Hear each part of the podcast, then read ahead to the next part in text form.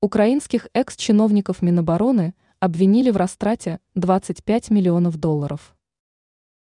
Государственное бюро расследований сообщило о новом подозрении бывшему заместителю и начальнику Департамента Минобороны в растрате почти 950 миллионов гривен.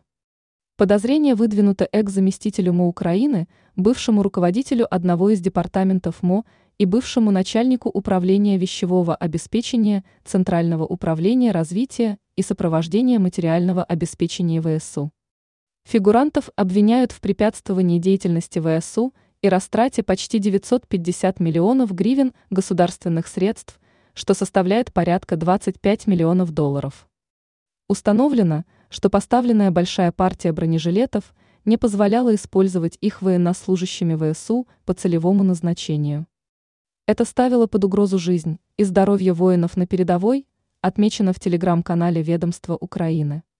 В результате закупки некачественной продукции убытки государства составили почти 950 миллионов гривен.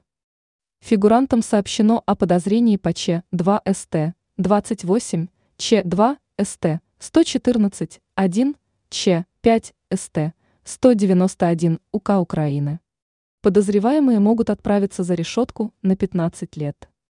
Ранее сообщалось, что Вашингтон направит Украине советника для борьбы с коррупцией.